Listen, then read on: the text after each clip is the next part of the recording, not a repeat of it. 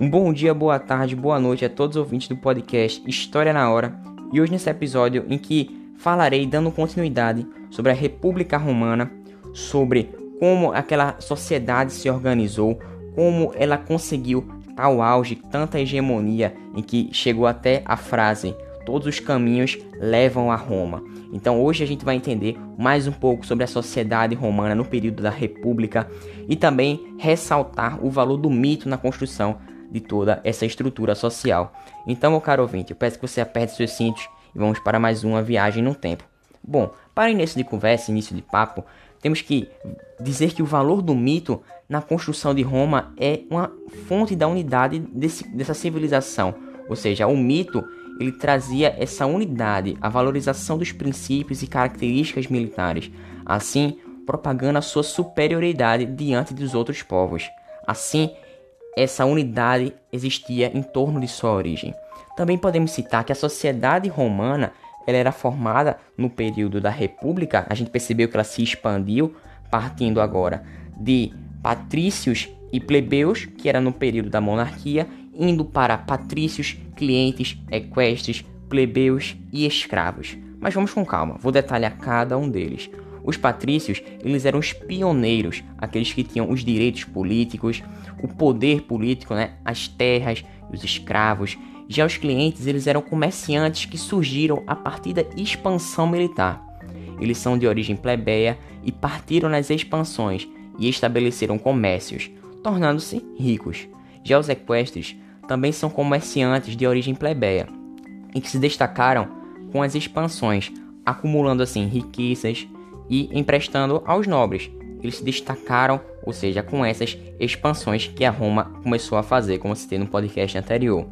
Já os plebeus, eles representam uma, cla uma classe massacrada pelo governo, formado por trabalhadores camponeses, artesãos, ourives e também podemos falar da figura dos escravos, que eram conquistados nas batalhas ou por dívidas. E vale ressaltar que esses escravos eles não eram coisificados, ou seja, eles não eram escravizados por questões raciais, ou seja, por conta da cor da pele. Mas então vamos lá. Temos que citar que nesse período da República houveram grandes expansões militares e terrestres, né? marítimas, ou seja, nesse período aconteceu uma maior, um maior fortalecimento da estrutura militar de Roma existindo também assim a ascensão das leis escritas. E vale ressaltar que os militares romanos eles eram caracterizados por sua bravura, pela ausência de doenças, um bom porte físico e também podemos ressaltar, gostaria de reiterar, aquelas seguintes é, cargos que existiam justamente nesse período da República Romana, que foram os tribunos da plebe, ou seja, os primeiros funcionários públicos com o direito de veto nas instituições romanas, o censo, que trazia grandes informações para os administradores públicos.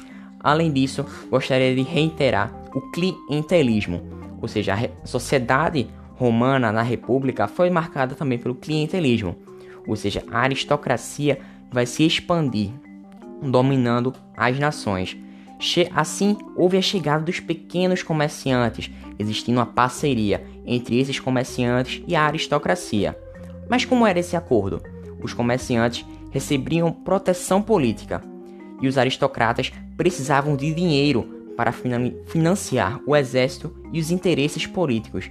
Dessa forma, o clientelismo era justamente essa troca de favores, caracterizado por ser hereditário e vitalício.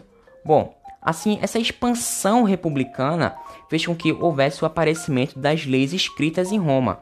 Nessa era republicana, Podemos falar também das 12 tábuas escritas por 10 pessoas, que eram os legisladores, ou seja, a tábua dos decênviros, que ela registra as leis consuetudinárias, as leis orais. Podemos também citar que em 230 a.C.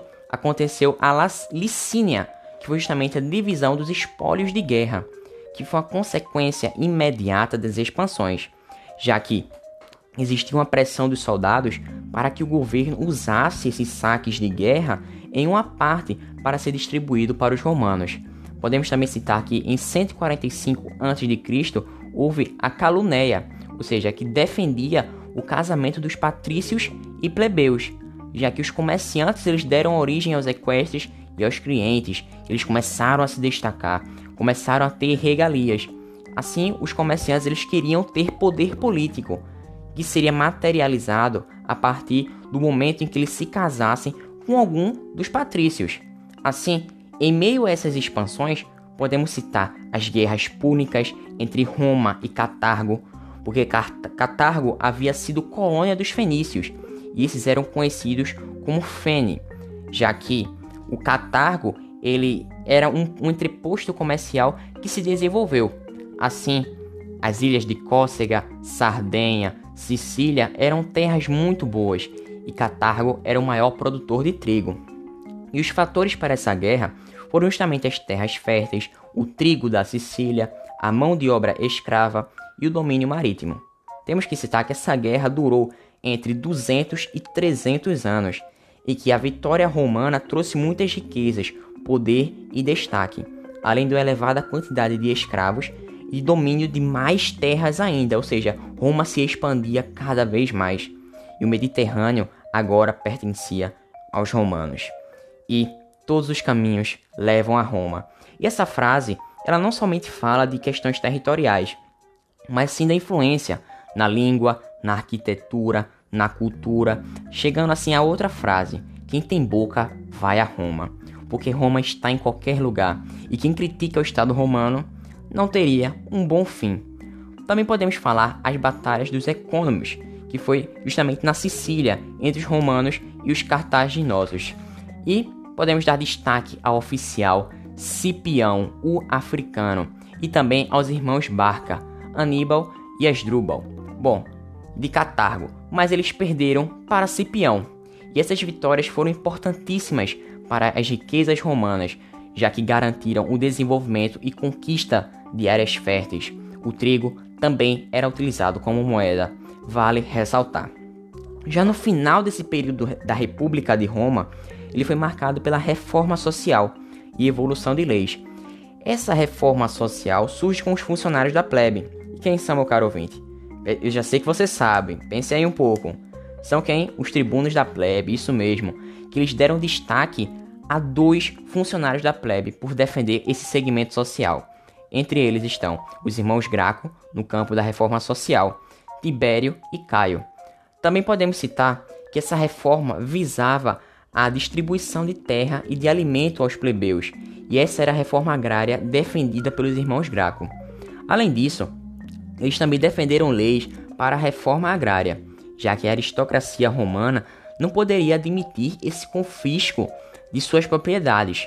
Assim, eles foram assassinados, e qualquer político que desagradasse os interesses da elite seriam também perseguidos.